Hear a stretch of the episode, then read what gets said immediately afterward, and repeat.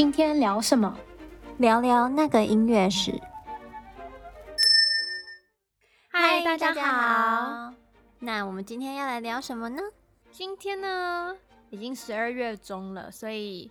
嗯，我们今天要来聊聊圣诞节有关的一个作品。嗯，应景一下，没有错。在亚洲区可能影响没有这么大，在美国，每到十二月，每个城市的就是乐团。或者是芭蕾舞团一定会演出的一个作品，嗯、甚至学校每个学校都一定会演出的一个作品。我知道你说 Nutcracker 吗？没有错，就是 Nutcracker，又翻作胡桃钳或者是胡桃夹子。它就像一个习俗一样，就是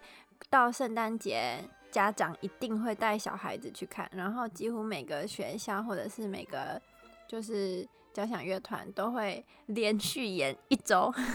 那可是呢？就是圣诞节会在家摆胡桃钳，或者是圣诞市集很多会卖胡桃钳，这其实是德国的传统。嗯，因为德国人他们认为胡桃钳代表力量，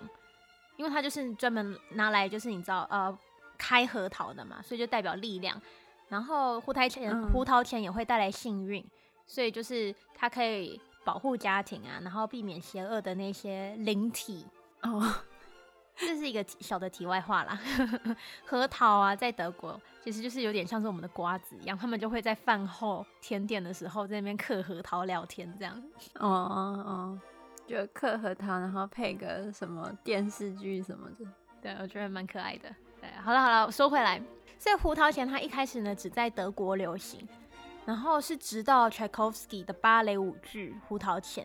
才将这个习俗带到了全欧美。嗯啊！Uh, 但你你有没有想过，为什么是一个俄罗斯的作曲家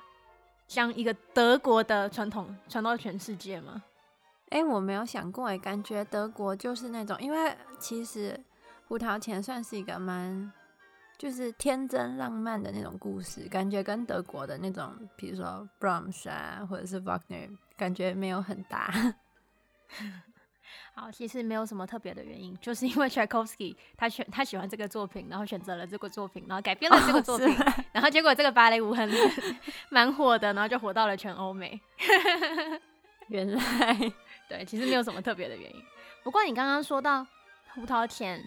呃，它是一个很甜美的童话故事，嗯，就印象中呢，对，就是芭蕾舞剧，它是没有错，就是是一个快乐的童话故事。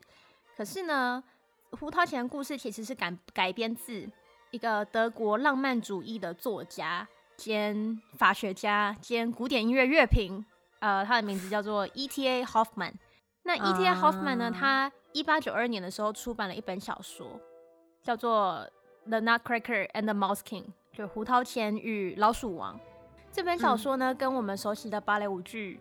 《胡桃钳》的内容有一点不一样，因为在 Hoffmann 的胡桃钳的版本，嗯、它的内容其实是写给成人的故事，就是写给成人的童话故事，所以对于内容的描述就比较没有那么适合小朋友，就有点像是格林童话，它的原本的，就是真正原始版的格林童话其实很黑暗，对，所以胡桃钳也是一样的，它其实 E.T.A. Hoffmann 它的它的它的版本的胡桃钳其实蛮黑暗的。然后后来柴可夫斯基他在改编的时候就把黑暗的那个部分拿掉，然后改编成比较适合合家观赏的版本。那当时黑暗的部分是什么部分？就是当时 Hoffmann 他创作这本充满幻想的小说呢，其实是对德国理性主义的崛起的一种担忧跟抗议。因为我刚刚说，哦、呃，E.T.A. Hoffmann 他是浪漫主义嘛。那当时就是在十九世纪末的时候，嗯、德国的理性主义就开始崛起，就是科学那一方面的。嗯、然后 Hoffmann 他就认为说，浪漫主义正在慢慢的被理性主义杀死。嗯、所以在 Hoffmann 笔下，他的胡桃钳就对现实有蛮多的批判。就例如说，一开始女主角 Mary，哦，对了，有一个不同是、嗯、Hoffmann 的。胡桃钳女那个小女生叫 Mary，可是，在 Tchaikovsky 的版本，嗯、小女小女生叫做 Clara，因为是语言的关系啦，嗯、就是因为呃 Tchaikovsky 他改编的那个是一个法国作家改编的版本，嗯、然后可能语言之类的，嗯、然后他就在改编的时候就把名字改掉了。对，Anyway，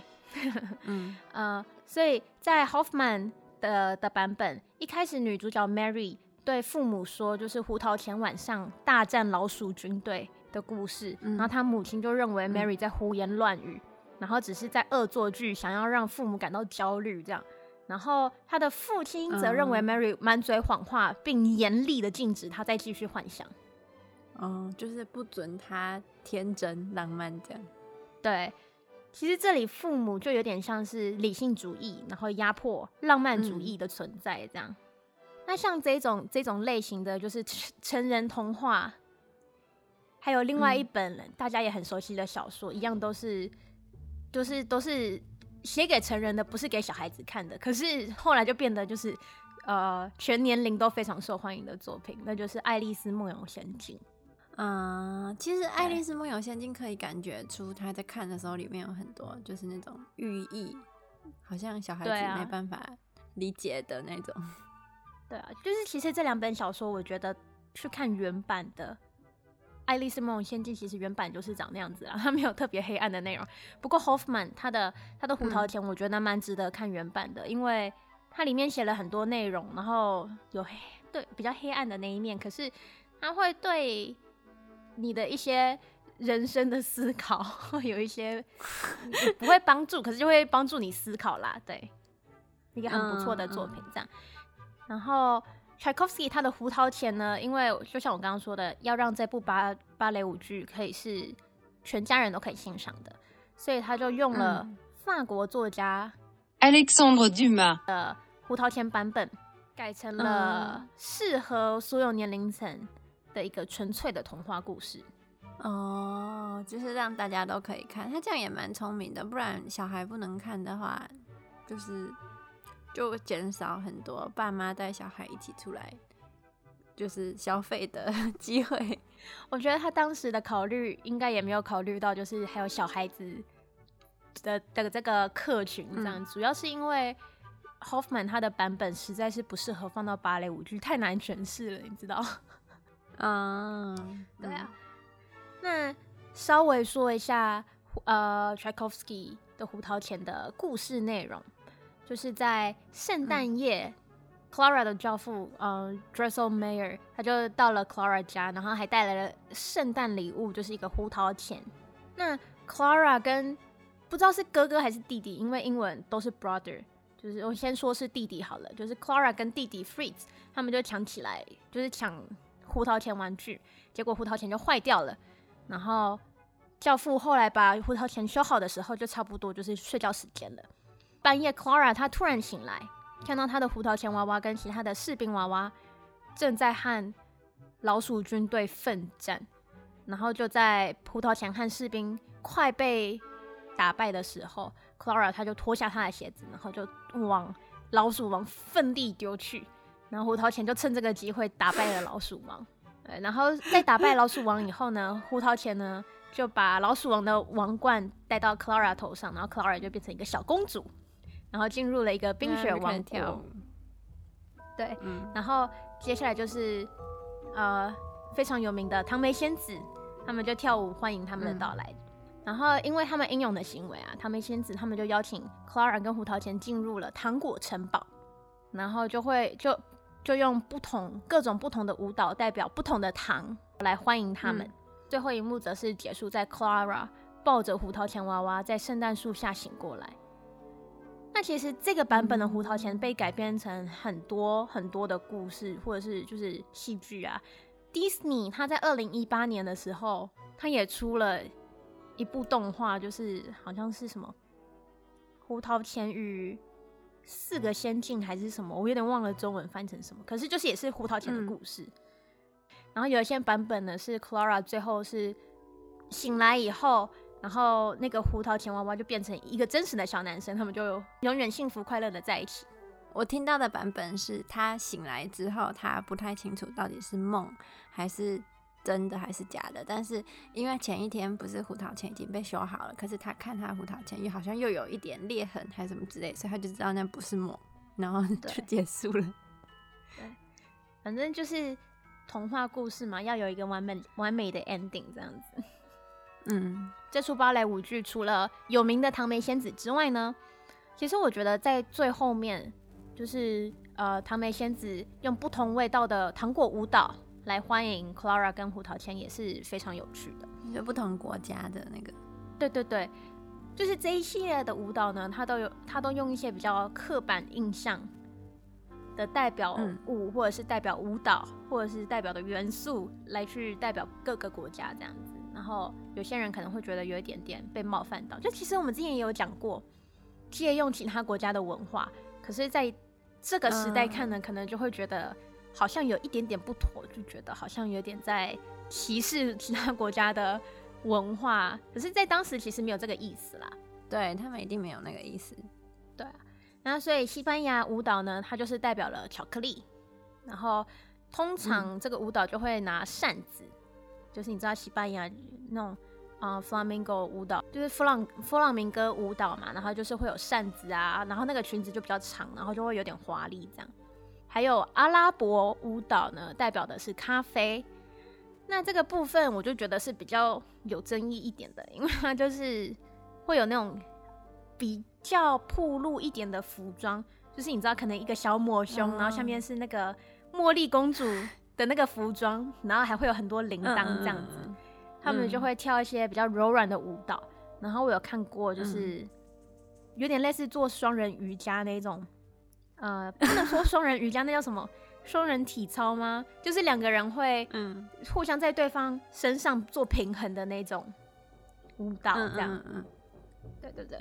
然后中国的舞蹈呢，就是代表的是茶，然后他就会用很多红色，就可能那个舞蹈舞蹈的舞舞衣是会是红色的，然后他就会绑中国娃娃的那个丸子头，就是很很刻板印象啊。然后我看过一个版本呢，这个舞蹈它的它的安排舞蹈编排呢，就是两个女生，两个舞者女舞者配一个男舞者。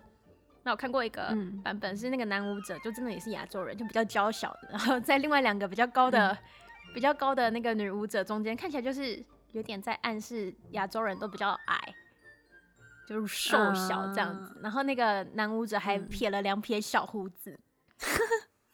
嗯、最后一个就是俄罗斯舞蹈，代表的是拐杖糖，就是 Christmas，就圣诞节它会有的那个红色拐杖糖。嗯、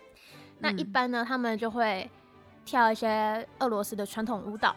然后就会比较多的地板动作，例如说扫堂腿啊，或者是有一个是，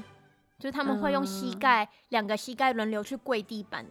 就是他们的一个传统舞蹈这样子。有兴趣的可以上网查一下俄罗斯的传统舞蹈，我觉得非常有俄罗斯民族的、嗯、的的风格，就是非常的 强悍气 魄，对，非常的有气魄。我觉得这些舞蹈的确是很好看啦。可是我第一次看《胡桃钳》的时候，我就觉得，嗯，为什么突然跳到这里了？对，我第一次看也是。对啊，就是前面还在就是胡桃天，然后两个两个小情侣甜甜蜜蜜，好，他们不是小情侣，就是两个小孩子甜甜蜜蜜的这样，然后突然就开始各种各就是一个宴会，然后各种不同国家的人都进来跳一段舞短舞蹈，然后就推到旁边，然后一点一点一点关联都没有。就是他的故事很很就算短，然后后面很像。就是谢幕谢了很久的感觉，我第一次看。对，因为其实呃，胡桃钳大战老鼠王，这其实只有第一幕而已。第二幕就是他们战，就是战胜老鼠王以后进入到冰雪王国，然后大概第二幕有三分之一到三分之二的的长度都是在宴会上，嗯。因为宴会上还不止这些啦，还有其他的，你知道，就是就是可能宫女或者是什么侍女、侍女们，他们也出来跳一下，然后就各种就是宴会这样，然后加上各国不同的舞蹈这样，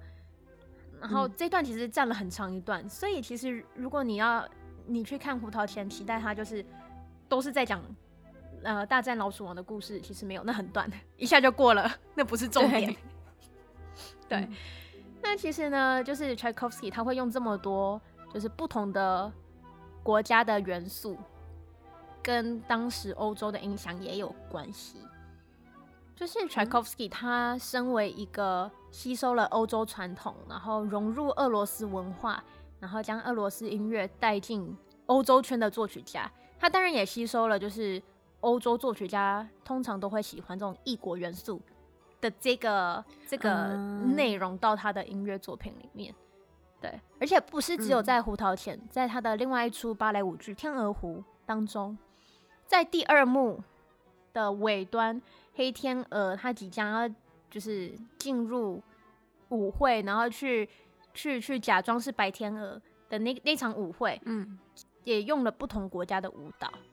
嗯，对，就是什么匈牙利舞舞蹈啊，还有其他国家的舞蹈这样子，就是那个时候他们的一个流行嘛。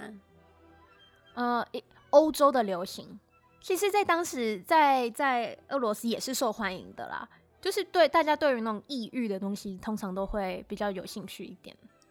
就很好奇啊。对，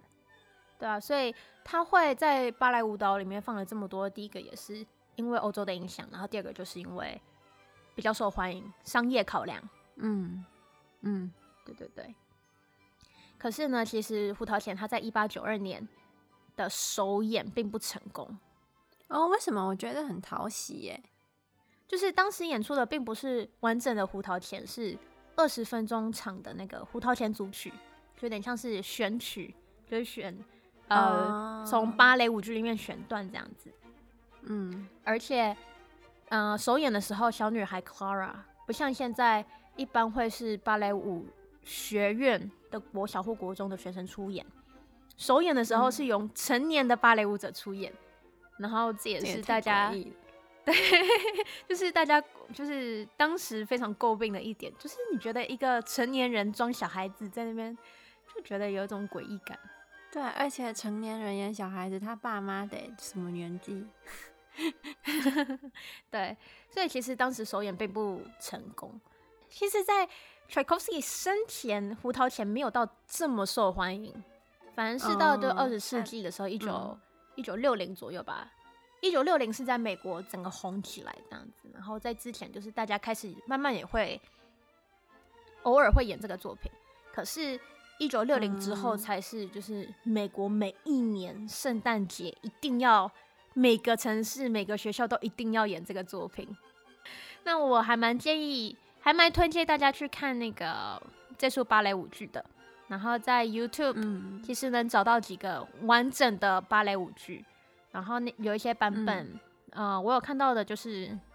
有俄罗斯州立芭蕾舞团，就是 Russian State Ballet and Opera House，嗯、然后还有一个版本是也是俄罗也是俄罗斯的一个芭蕾舞团，它是呃 Vaganova Ballet Academy，然后他们是在 Mariinsky 剧场演出的。然后还有另外一个版本呢，是纽约市立呃芭蕾舞团 New York City Ballet。所以如果大家上网去，嗯、就是上 YouTube 去搜一下 Nutcracker，然后就是有这三个版本都是完整长度，大概一个半小时，其实也还好，没有特别长。对，如果你真的觉得看不下去的话，你也可以跳到 呃第二幕看一下那那几个不同国家的嗯舞蹈，对。虽然那个真的跟 Nutcracker 的故事没有关系，嗯、可是那个真的还蛮好看的。嗯，对，我个人也是喜欢那些就是你知道异国情调的东西。对，那今天呢，就是也是因为圣诞节快到了，所以特别推荐一下这个已经变成美国传统的胡桃钳芭蕾舞剧给大家，希望大家有空可以看看。那我们下个礼拜见啦！好，拜拜。拜拜。Bye.